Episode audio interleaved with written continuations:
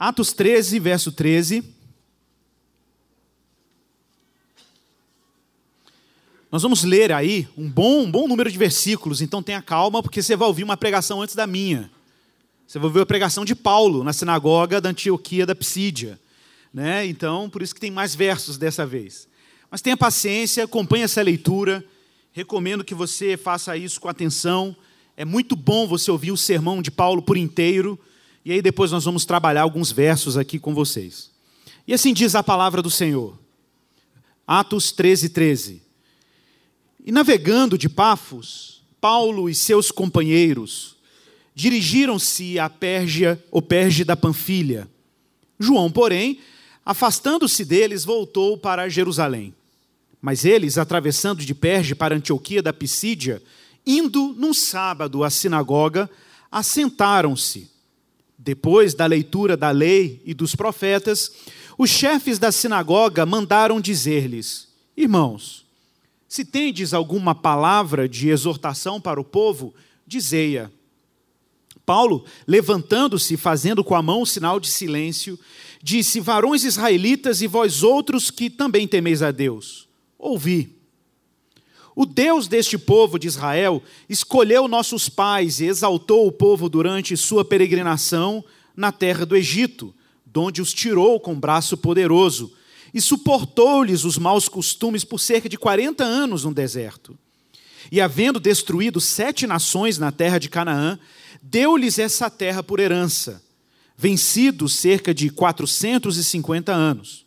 Depois disso, lhes deu juízes até o profeta Samuel. Então eles pediram um rei, e Deus lhes deparou Saul, filho de Quis, da tribo de Benjamim, e isto pelo espaço de 40 anos. E tendo tirado a este, levantou-lhes o rei Davi, do qual também, dando testemunho, disse: Achei Davi, filho de Jessé, homem segundo o meu coração, que fará toda a minha vontade. Da descendência deste, conforme a promessa, trouxe Deus a Israel o Salvador, que é Jesus. Havendo João primeiro pregado a todo o povo de Israel, antes da manifestação dele, batismo de arrependimento. Mas ao completar João a sua carreira, dizia: Não sou quem supondes, mas agora, após mim, vem aquele de cujos pés não sou digno de desatar as sandálias. Irmãos, descendência de Abraão, e vós outros os que temeis a Deus, a nós nos foi enviada a palavra desta salvação. Pois os que habitavam em Jerusalém, as suas autoridades, não conhecendo Jesus e nem os ensinos dos profetas que se leem todos os sábados, quando o condenaram, cumpriram as profecias. E, embora não achassem nenhuma causa de morte, pediram a Pilatos que ele fosse morto. Depois de cumprirem tudo o que a respeito dele estava escrito, tirando-o do madeiro, puseram-no em um túmulo. Mas Deus o ressuscitou dentre os mortos e foi visto muitos dias pelos que com ele subiram da Galiléia para Jerusalém, os quais são agora as testemunhas perante o povo. Nós vos anunciamos o evangelho da promessa feita a nossos pais, como Deus a cumpriu plenamente a nós, seus filhos, ressuscitando a Jesus, como também está escrito no Salmo: Tu és o meu filho, eu hoje te gerei. E que Deus o ressuscitou dentre os mortos para que jamais voltasse à corrupção. Desta maneira o disse: Eu cumprirei a vosso favor as santas e fiéis promessas feitas a Davi. Por isso também diz em outro salmo: Não permitirás que o teu santo veja a corrupção. Porque, na verdade, tendo Davi servido à sua própria geração, conforme o desígnio de Deus, adormeceu foi para junto dos seus pais e viu a corrupção. Porém, aquele a quem Deus ressuscitou não viu a corrupção. Tomai, pois, irmãos, conhecimento de que se vos anuncia remissão de pecados por intermédio deste, e por meio dele, todo o que crê é justificado de todas as coisas das quais vós não pudestes ser justificados pela lei de Moisés. Notai, pois que não vos sobrevenha o que está dito nos profetas. Vede, ó desprezadores, maravilhai-vos e, e desvanecei, porque eu realizo em vossos dias obra tal que não crereis se alguém vou lá contar. Ao saírem eles, rogaram-lhes que no sábado seguinte lhes falassem estas palavras. Despedida a sinagoga, muitos dos judeus e dos prosélitos piedosos seguiram Paulo e Barnabé, e estes, falando-lhes, os persuadiam a perseverar na graça de Deus.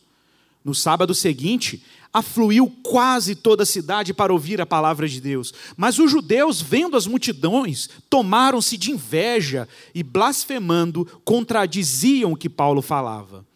Então Paulo e Barnabé, falando ousadamente, disseram: Cumpria que a vós outros, em primeiro lugar, fosse pregada a palavra de Deus. Mas posto que a rejeitais, e a vós mesmos vos julgais indignos da vida eterna, eis que agora nos voltamos aos gentios porque o Senhor assim não determinou. Eu te constituí para a luz dos gentios, a fim de que sejas para a salvação até os confins da terra. Os gentios, ouvindo isto, se alegraram e glorificaram a palavra do Senhor e creram todos os que haviam sido destinados para a vida eterna. E divulgava-se a palavra do Senhor por toda aquela região. Mas os judeus instigaram as mulheres piedosas de alta posição e os principais da cidade e levantaram perseguição contra Paulo e Barnabé, expulsando-os do seu território. E estes, sacudindo contra aqueles do pó dos pés, partiram para Icônio. Os discípulos, porém, transbordavam de alegria e do Espírito Santo. Vamos orar. Pai, ilumina a tua igreja, Senhor. Ajuda o teu povo a entender a tua palavra. O Senhor sabe, Pai, que somos ignorantes, somos falhos, somos imperfeitos em discernir a tua vontade. Ajuda-me também, Pai, a comunicar a tua palavra, Pai, com clareza, com precisão, na dependência do teu espírito. Ajuda-nos, ó Pai, porque aprove ao Senhor fazer com que o teu poder se aperfeiçoe na nossa fraqueza. Então, que Jesus seja exaltado, porque essa é a função da palavra pregada elevar bem alto o Filho de Deus como fonte de sentido e salvação para nós. Que possamos ser leais a esse ofício, Senhor, não desviando a glória que é só tua, pertence somente a ti. Ajuda-nos, ó Pai, a nossa oração, em nome de Jesus. Amém. Irmãos, nós estamos aí na nossa saga apostólica, a nossa saga com a missão apostólica da igreja.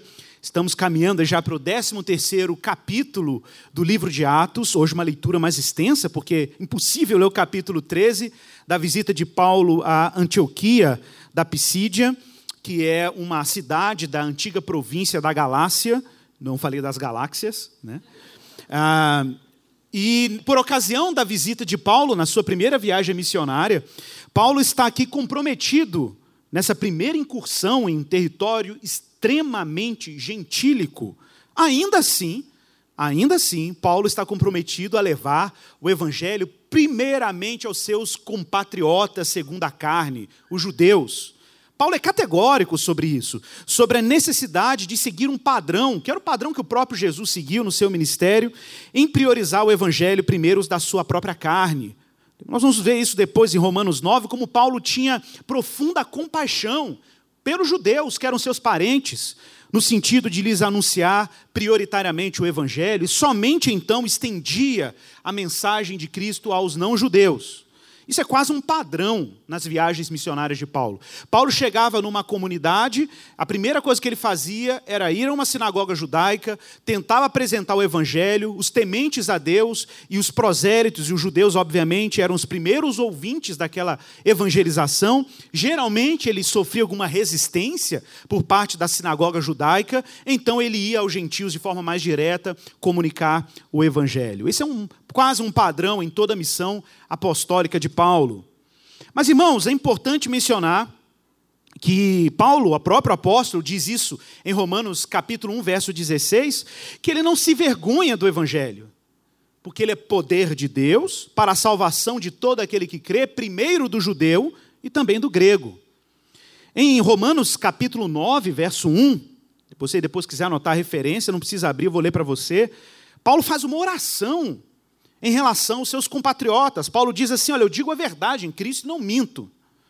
testemunha comigo o Espírito Santo e a minha própria consciência, e eu tenho grande tristeza, incessante dor no meu coração, porque eu mesmo, Paulo dizendo, desejaria ser maldito, separado de Cristo, por amor dos meus irmãos, meus compatriotas, segundo a carne. Eles são israelitas, pertence-lhes a adoção e também a glória, pertence a eles também as alianças, a lei, o culto, as promessas. Deles são os patriarcas, Abraão, Isaac Jacó. Deles, dos judeus, também descende o próprio Cristo, Jesus, segundo a carne, o qual é sobre todos Deus bendito para todos sempre. Amém.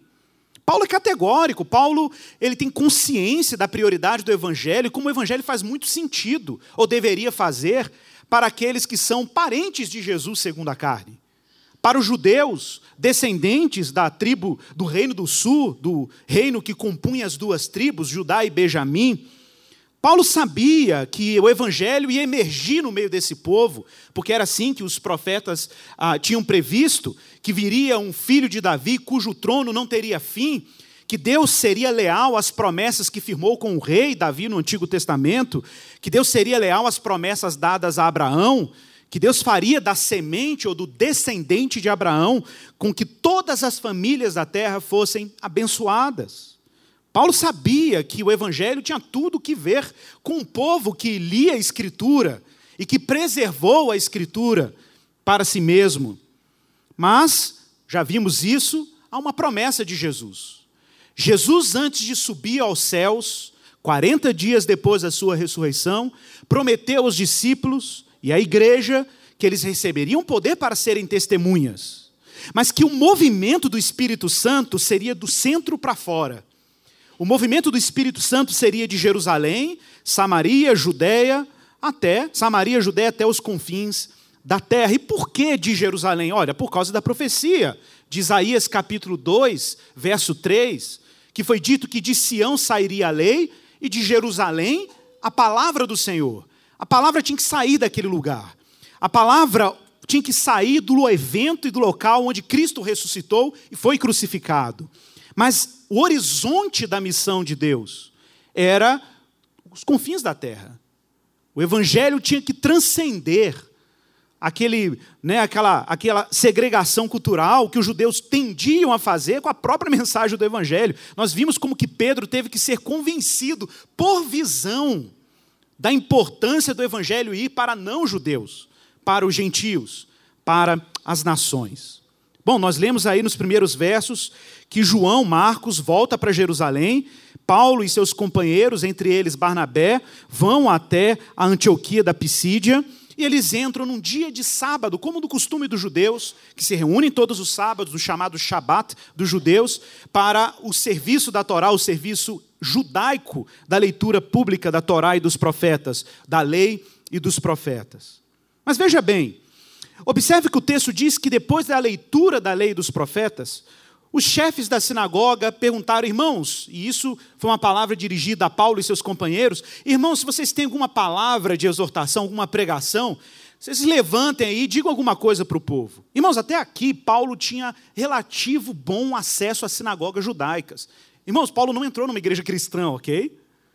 Não existia um templo cristão. Na verdade, durante grandes anos, longos anos da missão primitiva da igreja, nós não tínhamos prédios onde cristãos se reuniam, por razões óbvias. Razões óbvias, era um movimento recente, um movimento intensamente perseguido. Então, a gente costuma dizer que a dádiva né, que nós temos cultural e a liberdade de ter um prédio próprio para a igreja cristã se reunir é uma conquista. Isso aqui foi um presente que Deus deu para a sua igreja. Mas durante longos e bons anos, a igreja do Senhor não podia ter autonomia institucional para se organizar e ter, por exemplo, um prédio para adoração pública. Né?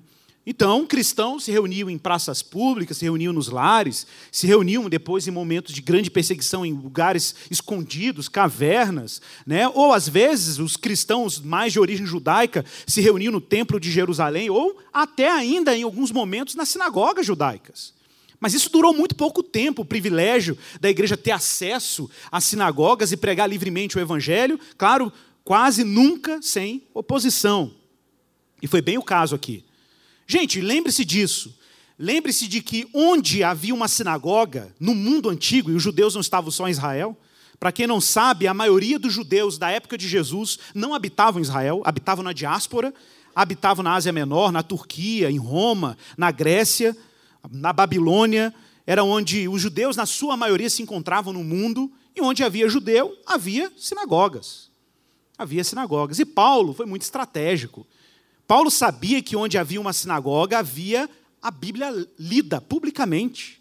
E Paulo sabia também que havia um grupo específico nas sinagogas judaicas que eram de alto interesse do próprio Deus. Observe no verso 16 que Paulo começa o seu sermão com as seguintes palavras: Varões israelitas e vós outros que temeis a Deus. Haviam dois, pelo menos dois públicos, públicos alvo da mensagem de Paulo nas sinagogas judaicas. Primeiro, obviamente, os judeus, os israelitas, e segundo, os chamados tementes a Deus.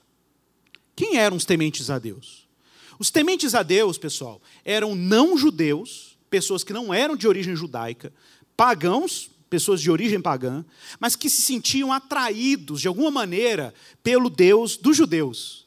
Eles não se convertiam ao judaísmo, não se tornavam prosélitos, mas eram de alguma maneira pessoas interessadas na escritura dos judeus e no Deus dos judeus. Ora, o que é isso?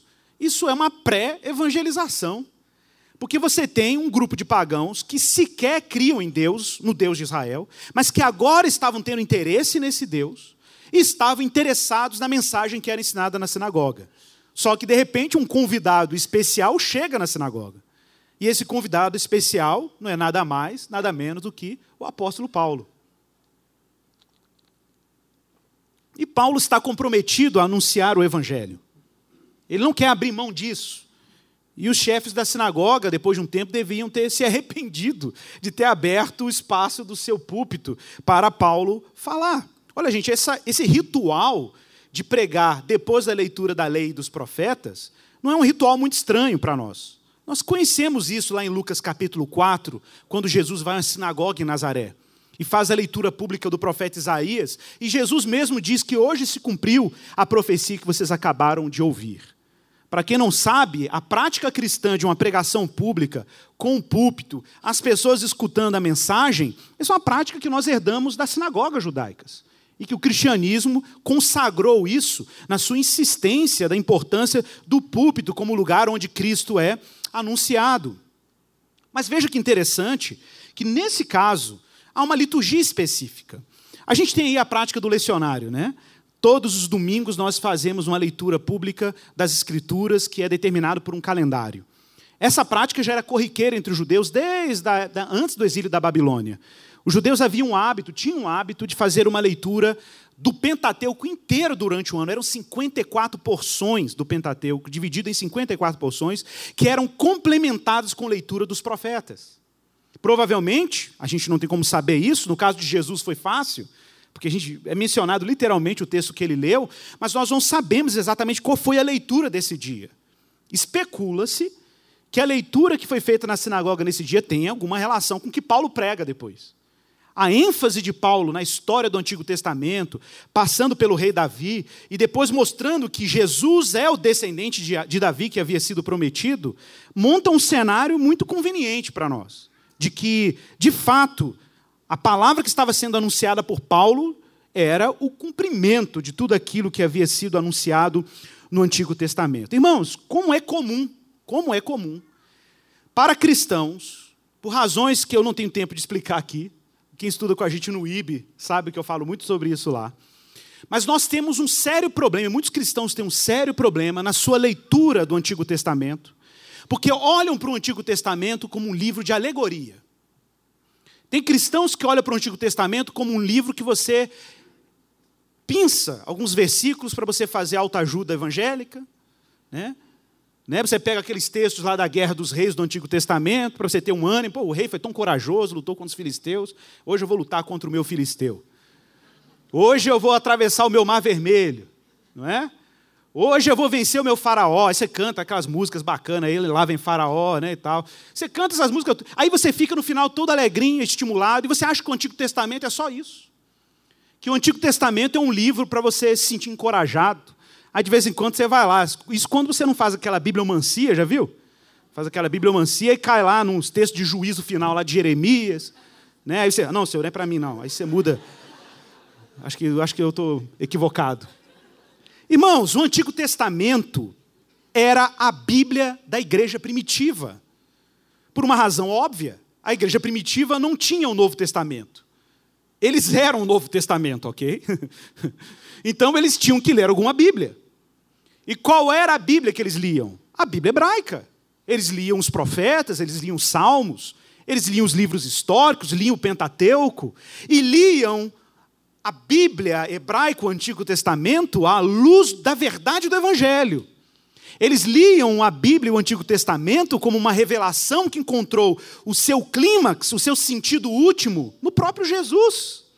Porque foi isso que Jesus ensinou, foi assim que Jesus ensinou os discípulos no caminho de Emaús a ler o Antigo Testamento. Ele mostrou para os discípulos que o Antigo Testamento, os profetas, a lei, os salmos diziam a respeito dele. Irmãos, nós precisamos reler o Antigo Testamento como escritura cristã. Olhar para o Antigo Testamento como um tesouro, onde nós discernimos as raízes que deram fundamento à revelação do próprio Jesus Cristo. Nós precisamos reencontrar a Escritura como um todo. Não apenas olhar para o Antigo Testamento, ah, vamos lá na escola dominical para as crianças do domingo que José foi para o Egito, e a gente não consegue encontrar conexões reais entre o que Deus prometeu no Antigo Testamento e como se encontra realização na obra de Jesus. Gente, Paulo é claro na sua pregação, não sei se você percebeu. Paulo procura demonstrar que antes dele falar de Jesus, ele tem que mostrar que Jesus está plantado em raízes profundas raízes profundas. Que Jesus Cristo é uma revelação que só é estável e só tem consistência, porque ela encontra fundamento em promessas que Deus fizera há 700, 600, 800 anos antes do próprio Jesus. Então, Paulo não está aqui brincando de fazer analogia com o Antigo Testamento. Paulo está demonstrando que Jesus Cristo concentra na sua missão e tarefa tudo aquilo que foi dito anteriormente. Agora veja bem, se você olhar a estrutura da pregação de Paulo, Paulo divide o seu sermão na sinagoga em quatro testemunhos. Quatro testemunhos. Primeiro, Paulo está preocupado em mostrar que as escrituras dão testemunho de Jesus, no primeiro bloco. No segundo bloco, ele está preocupado em demonstrar como João Batista deu testemunho de Jesus. Depois ele vai mostrar como o próprio Deus dá testemunho de Jesus quando ressuscita Jesus dentre os mortos. E finalmente, como a própria igreja de Jesus é testemunha de quem é Jesus. Então, Paulo não está simplesmente dando um argumento infantil, improvisado, a respeito da realidade de quem Cristo é. Não, Paulo está engajado em comunicar o evangelho, como ele mesmo diz em Coríntios, pela loucura da pregação. Não é isso que ele diz lá, 1 Coríntios 1, 21? Visto como na sabedoria de Deus o mundo não conheceu a Deus, aprove a Deus salvar os que creem pela loucura da pregação. Paulo sabe que a fé vem pelo ouvir. Paulo sabe que a fé vem pela pregação e a pregação pela palavra de Cristo. Ele diz isso em Romanos 10, 14. Como invocarão a, quem não creram? Como crerão naquele a quem nada ouviram? E como ouvirão se não há quem pregue? Como pregarão se não forem enviados? Quão formosos são os pés sobre os montes daqueles que anunciam boas novas. Irmãos, como pode um evangelho que é tão fundamental para que as pessoas depositem fé salvadora em Jesus, ser anunciado, se não de outra forma. Deus nos confiou a tarefa de pregar o Evangelho. A gente ouve as frases aí que ninguém sabe se é de Chico Xavier, se é de São Francisco de Assis, se é de Santo Agostinho. Já viu essa frase, né? Prega o Evangelho, se preciso, use palavras. Gente, isso é uma balela. Isso é um erro. O Evangelho tem que ser anunciado. O evangelho precisa ser proclamado. A própria palavra evangelho, boa nova, exige uma comunicação. Que, como que você comunica uma boa notícia se não por palavras? Como que você comunica uma boa nova se não por palavras? Não tem outro jeito do evangelho ser anunciado se não for por palavras. Amém. Eu sei disso, que as nossas obras possam preparar o contexto para o anúncio do evangelho, mas ela é apenas contexto. Porque o que eficazmente faz as pessoas crerem e depositarem fé salvadora no seu Jesus é o evangelho anunciado, proclamado. Esse é o modo normal, padrão das Escrituras para que as pessoas se convertam ao Evangelho. E Paulo é claro: como crerão se não há quem pregue? Irmãos, o Evangelho continua sendo, o Evangelho pregado, continua sendo o principal instrumento para reconciliar pessoas com Deus, e Paulo sabe disso. Por isso que Paulo está aproveitando a oportunidade que lhe deram de fazer uso do púlpito da sinagoga para anunciar claramente em quatro testemunhos quem é Jesus. Bom, de acordo com a pregação de Paulo, eu vou sim dar um resumão. Paulo é claro, Deus nos salvou como povo, se referindo ao povo deles, Israel, israelitas. Deus nos salvou e vem nos salvando e dando sinais de salvação desde a antiguidade. Quando nos tirou do Egito com mão poderosa dos, das garras de Faraó, quando Deus instituiu juízes, reis, e levantou um rei escolhido dentre eles chamado Davi. E aí Paulo dá um salto e fala: é da descendência deste, verso 33, conforme a promessa que Deus trouxe a Israel um Salvador, e o seu nome é Jesus. E aí ele então faz uma ponte, isso é importante, entender que João Batista é uma ponte entre as profecias do Antigo Testamento e a revelação de Jesus. Jesus diz clara, o Paulo diz claramente que João Batista é aquele que batizou com água o batismo de arrependimento, mas o próprio João Batista, no verso 25, diz claramente que após ele viria um que ele não era digno nem de desatar a sandália dos seus pés. E finalmente, no verso 26, Paulo prepara o cenário da sua pregação para conduzir os seus ouvintes para aquilo que seria mais explícito sobre o evangelho. Ele diz assim no verso 26: Irmãos, descendência de Abraão, e vós outros que temeis a Deus. Ele se dirige de novo aos gentios. A nós nos foi enviada a palavra desta salvação. E ele diz claramente que os líderes religiosos de Israel, verso 27, cumpriram as escrituras mesmo sem conhecê-las. Porque não conseguiam discernir pelas escrituras que Jesus Cristo era tudo aquilo que as escrituras haviam previsto mas que eles, os discípulos que andavam com Cristo e as testemunhas da sua ressurreição, tinham condições, pela graça de Deus e pelo Espírito Santo, de discernir pelas Escrituras que aquele Jesus era realmente aquele que os profetas haviam previsto. E é interessante, porque do verso 27 até o verso 31, você tem quase a estrutura do credo apostólico. Paulo enfatiza a morte de Jesus sob Pôncio Pilatos, Paulo enfatiza seu sepultamento e enfatiza a sua ressurreição. Irmãos, porque tudo isso torna o argumento de Paulo muito forte. Tudo isso torna o argumento de Paulo muito forte, meus irmãos.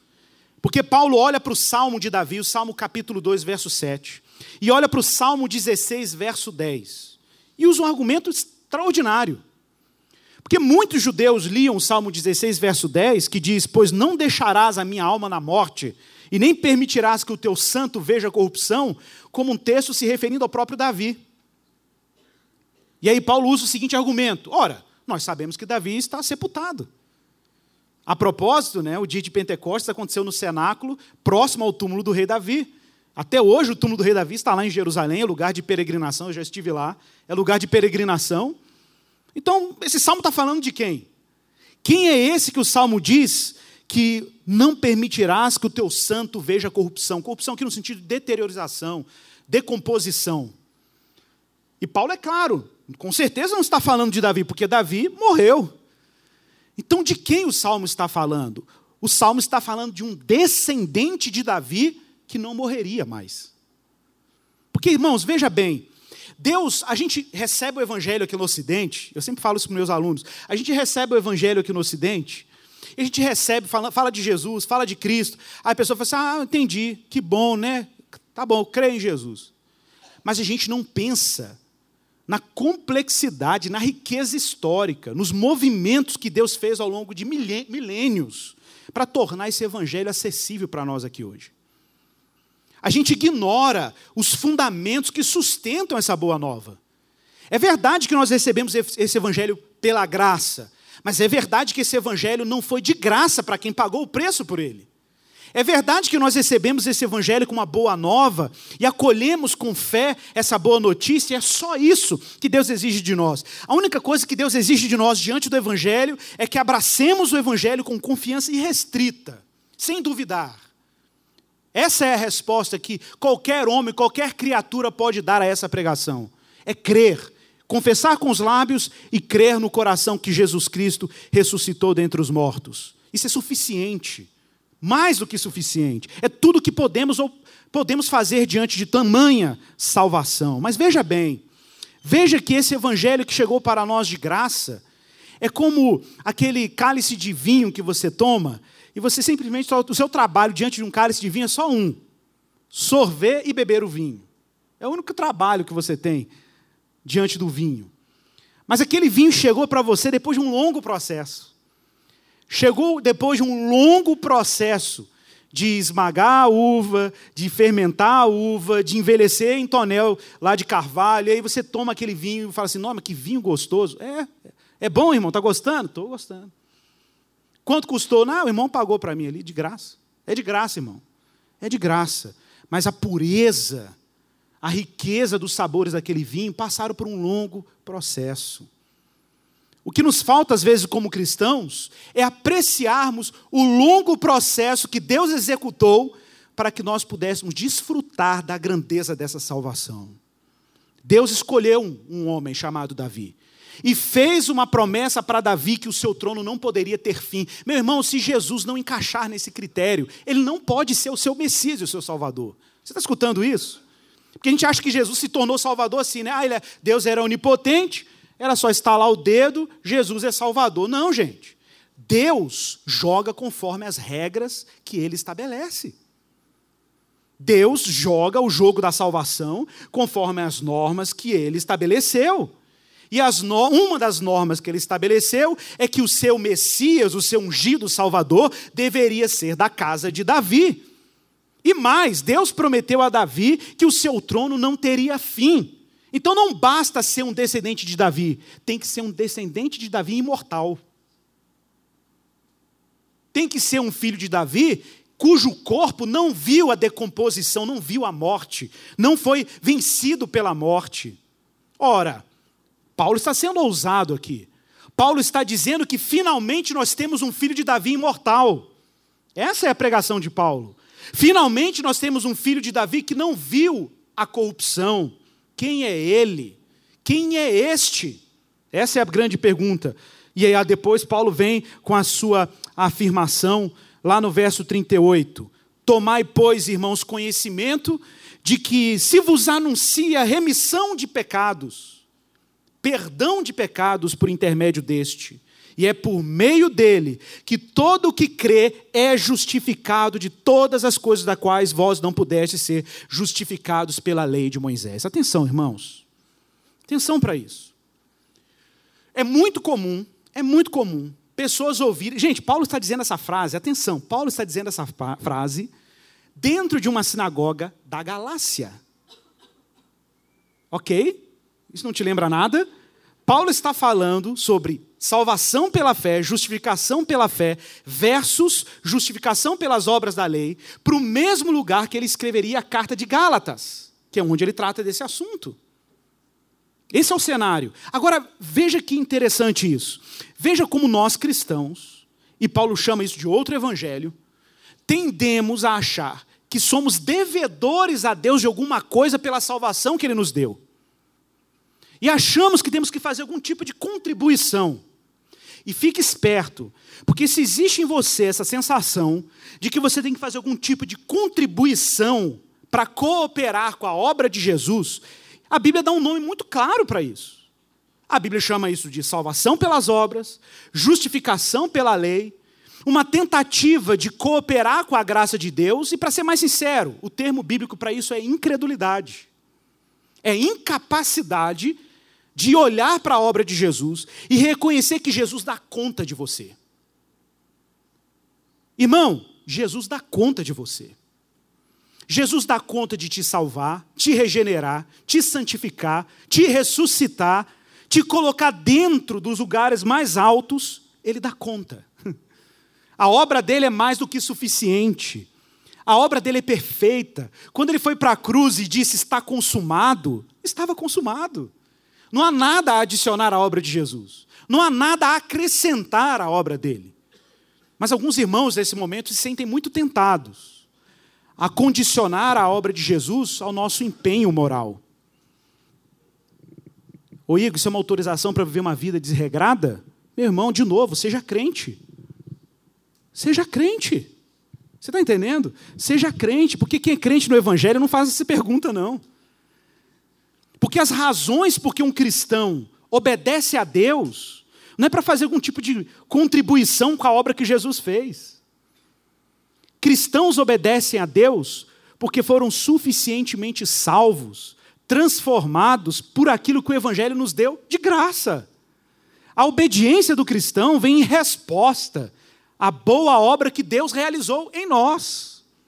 É como eu falo, uma vez que o Evangelho te pega, meu irmão, uma vez que a graça de Jesus te capturou, uma vez que o Senhor te raptou para, para a glória dele, para a salvação dele, meu irmão, Deus e o próprio Jesus estão numa missão que ninguém pode impedir uma missão de te salvar, custe o que custar. Cada palmo do seu coração, cada centímetro da sua existência, agora são deles. Pode levar tempo, mas ele está numa missão implacável. E ele vai cumprir a missão dele, porque essa é a missão que o Pai lhe confiou. Quando ele entregar o reino ao Deus e Pai, está lá em Coríntios 15, 2 Coríntios 15, Paulo diz assim: quando ele entregar este reino ao Deus e Pai, ele vai botar um lacinho lá e fala aqui, ó, Pai, cumpri a missão, está aqui, ó, o Igor ressuscitado, está aqui a Bárbara ressuscitada, está aqui, está aqui, ó, ressuscitado, está aqui inteiro, santo, santificado. Não é isso que Paulo diz em Efésios 1? Porque nós somos escolhidos nele antes da fundação do mundo para sermos santos e irrepreensíveis e inculpáveis perante Ele em amor. Ah, a Igreja Esperança crê na predestinação, pode agora viver de qualquer jeito. Não, meu irmão, nós cremos que Deus nos predestinou para sermos santos, irrepreensíveis e inculpáveis. Nós cremos que fomos predestinados pela soberana graça de Deus para vivermos uma vida irrepreensível, santa, por quê? Porque isso está condicionado, a minha salvação está condicionada a isso? Não, porque é isso que salvos fazem. É isso que gente regenerada faz. É assim que gente regenerada vive. Essa é a nova vida que Paulo está anunciando.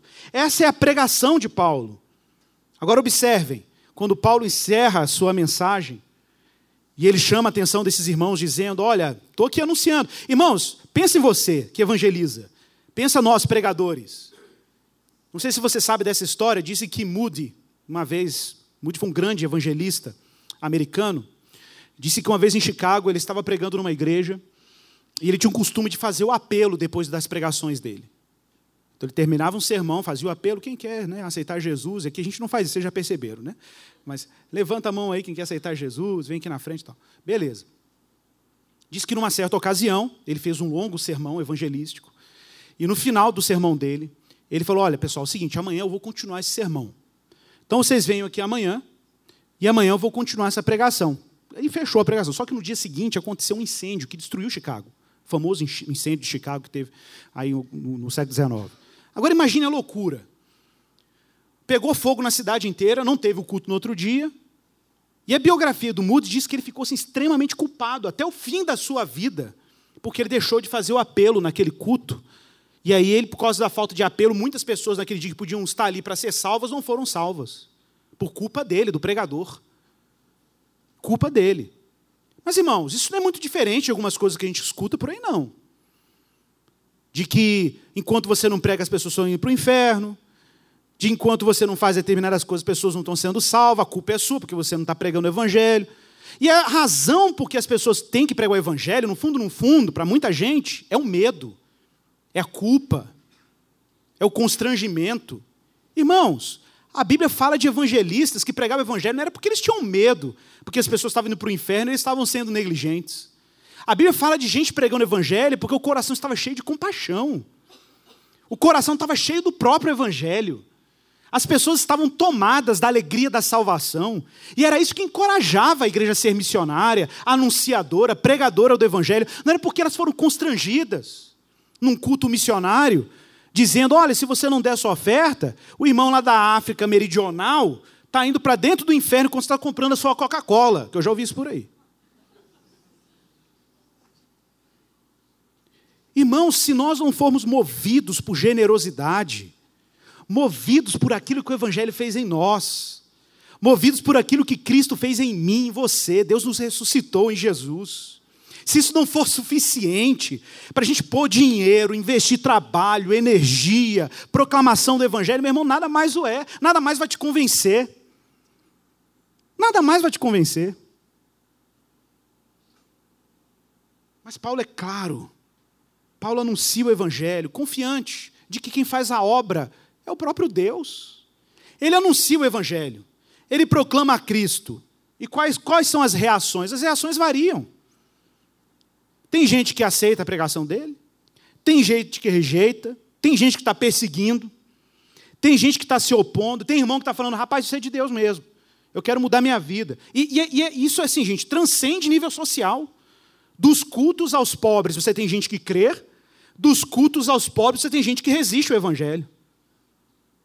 Aí você vai e pergunta, ué, mas então por que, que eu prego? Prego porque o Evangelho é para isso. O Evangelho tem um duplo efeito, meu irmão. Ou ele salva aqueles que Deus deseja salvar, ou ele condena aqueles que resistem ao Evangelho. O Evangelho tem um duplo efeito no seu anúncio. Ele tem um duplo encargo no seu anúncio. E veja bem, diz que, verso 46, diz que então Paulo e Barnabé, falando ousadamente, isso no dia seguinte, disseram cumprir a voz, em primeiro lugar, que fosse pregada a palavra de Deus. Porque quando ele viu a resistência dos judeus, Paulo diz claramente: olha, era para vocês primeiro. Mas visto que vocês estão rejeitando a palavra de Deus, nós nos voltamos para os gentios. Olha aí, abre sua Bíblia, está lendo comigo, verso 46? Visto que a rejeitais e vós mesmos vos julgais indignos da vida eterna, esse é aí que nós voltamos para os gentios, verso 47 porque o Senhor assim nos confirmou ou nos determinou. Aí está citando Isaías. Eu te constituí para a luz aos gentios, a fim de que seja salvação até os confins da terra. Isaías 49, verso 6. Até que, de repente, acontece uma questão que, para mim, nesse texto é assombroso. Porque diz o texto que os gentios, quando ouviram esse relato de Paulo, de que Deus agora estava prestes a salvar os gentios, diz no verso 48 que os gentios se alegraram com isso. Porque aqueles irmãos iam para a sinagoga e falavam assim: Poxa, eu queria tanto crer nesse Deus, mas esse negócio de ter que fazer circuncisão, cumprir a lei, ter que cumprir 613 mandamentos, e andar, comer a comida que os judeus comem, deixar de comer meu tocinho, meu, meu, meu, meu bacon, e esse negócio não dá certo. Mas eu gosto desse Deus, eu amo esse Deus, mas viver como judeu é complicado. Então, aquela, aquele evangelho que estava vindo pela boca de Paulo era uma boa nova, soava como uma boa notícia, porque agora Deus estava reconciliando pecadores consigo mesmo por meio da obra de um só, que é Jesus. Por meio da obra de um só, que era o Cristo. E diz no verso 47 né, 48, que os gentios, quando ouviram isso, se alegraram e glorificaram a palavra do Senhor. E observe um versículo 48. E creram todos os que haviam sido destinados para a vida eterna. Você leu direito sua Bíblia? Leia de novo esse verso 48 aí. Ó. Creram todos os que haviam sido destinados para a vida eterna. A revista corrigida coloca todos que haviam sido apontados. O termo no original grego tem, pode ser traduzido como apontados, indicado, decretado. Pode, como é que está na sua aí? Designados, ordenados. Todos que haviam sido ordenados para a vida eterna, destinados para a vida eterna. Irmãos, A gente pode ter uma humildade de chegar agora diante da Escritura e falar assim: esse negócio de predestinação para mim é uma pedreira, eu não dou conta, não consigo entender. Irmãos, amém. Eu levei alguns anos para entender isso também. Então não tenha pressa. Acalma o coração. Agora, fato é que a gente tem que ter uma humildade diante da Escritura. A gente sabe que a nossa salvação é um mistério.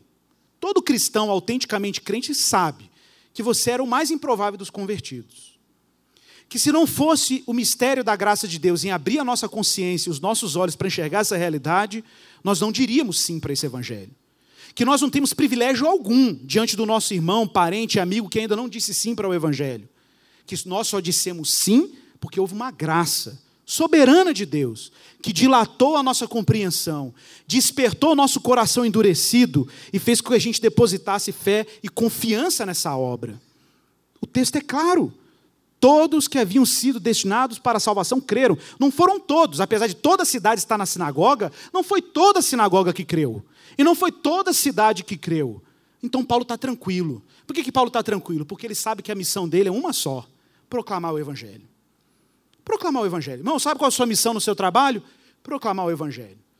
A salvação de ninguém no seu trabalho depende de você, porque a salvação pertence ao Senhor. Como diz o profeta Jonas, a salvação pertence ao Senhor. Mas qual é a nossa missão? Qual é a nossa tarefa? Anunciar a boa nova. Proclamar a boa nova. Irmãos, se quem estiver ouvindo a boa nova for aqueles que Deus destinou para a vida eterna, fique tranquilo. No tempo certo, às vezes nem é com você, na sua pregação. Ela é parte de um enredo que Deus está construindo na vida daquela pessoa. Às vezes acontece. Mas se ela for uma eleita, um eleito de Deus, o próprio Deus dará conta de abrir os ouvidos e os olhos para enxergar o evangelho da salvação. Foi diferente com você, meu irmão? Comigo não foi diferente. Não foi diferente com ninguém que está em Cristo Jesus. Foi Deus, pela sua rica misericórdia, que abriu os nossos olhos para compreender o Evangelho de Jesus. E por isso, verso 49, a palavra de Deus se divulgava, olha que maravilha, por toda aquela região. É verdade que os judeus instigavam as mulheres piedosas, é verdade que havia perseguição. E talvez você até diga assim, ah, havia perseguição, né? A igreja devia viver o tempo todo lamuriando, chorando. O povo está sendo perseguido, intimidada. Será que é de Deus a gente continuar pregando, porque tem tanta perseguição, né? tanta oposição? Não, irmãos, diz o texto que eles falam assim: ah, está perseguindo? Beleza. Limpava o pó dos pés, nossa agenda aqui terminou, e vamos fazer missão em outro lugar. Porque quem salva é o Senhor, não é a gente, não é a nossa estratégia missionária. O, o Regis falou sobre isso aqui no domingo passado. Não é uma questão de vontade, é uma questão da vontade de Deus. Não é simplesmente ter bons recursos, boa estratégia missionária. É andar na agenda e na vontade do Senhor. Meu irmão, ore a Deus. Ore a Deus para os lugares, a favor dos lugares que Deus te colocou. Qual a família que você tem? Qual ambiente de trabalho que você convive? Qual universidade que você estuda? Quem vive com você nos ambientes que você vive? Porque cristão, meu irmão, que é cristão, que está ligado com Jesus, não é colocado nos lugares que estão em vão. A gente não vive para o projeto de carreira, a gente vive em missão. E onde Deus nos colocou, nós estamos em missão. Ore por aqueles que estão perto de você. Ore por eles. Ore autenticamente para que Deus revele o evangelho a eles, a elas. Irmãos, isso é tão encorajador para o evangelista. Saber que o maior aliado na conversão das pessoas é o próprio Cristo, é o próprio Jesus, é o próprio Espírito Santo. Apesar da perseguição, diz o verso 52, os discípulos, porém, apesar de, transbordavam de alegria e do Espírito Santo. Que, que, extraordinário, meus irmãos. Que coisa maravilhosa é a salvação do nosso Senhor. Amém? Vamos orar ao Senhor. Vou pedir o pessoal da diaconia que prepare os elementos da ceia.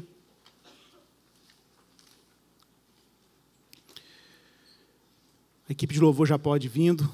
Mas eu queria que você fechasse seus olhos um pouco e pedisse a Deus para te encorajar no poder do Espírito Santo, para te animar no poder do Espírito Santo, para proclamar o Evangelho onde Deus quer que você proclame o Evangelho, para você anunciar a boa nova onde você está plantado e plantada, e confiar que a fé vem pelo ouvir e vem pelo ouvir dessa palavra. a palavra de Cristo. Porque importa, e Deus quis assim, que as pessoas fossem salvas pela loucura da pregação. Orei ao Senhor. Peça a Ele graça. Peça a Ele recursos. Pai, em nome de Jesus, abençoa a tua igreja. Abençoe o teu povo. Para que progrida no conhecimento de Deus. Para que ela progrida, Senhor Deus, diante da boa nova. Porque é verdade que a tua palavra diz que o endurecimento veio em parte a Israel para que chegássemos à plenitude dos gentios. Está lá em Romanos 11 que o Senhor endureceu o teu povo Israel para abrir os olhos dos povos e os povos assim entenderem e discernirem a vontade de Deus em Jesus. Pai, o nosso evangelho não é barato, Pai. Esse evangelho que recebemos gratuitamente tem raízes bem fincadas numa grande história de salvação. Então, que o Senhor anime a tua igreja a entender que a sua fé em Jesus não é uma adesão religiosa, mas é ser parte, ó Pai, de uma grande história em que o Senhor está reconciliando corações que estavam antes alienados de Deus, agora fazendo parte do povo eleito de Deus, pela graça. E isso é para a tua glória e não para a nossa glória. É a oração que fazemos em Jesus. Amém.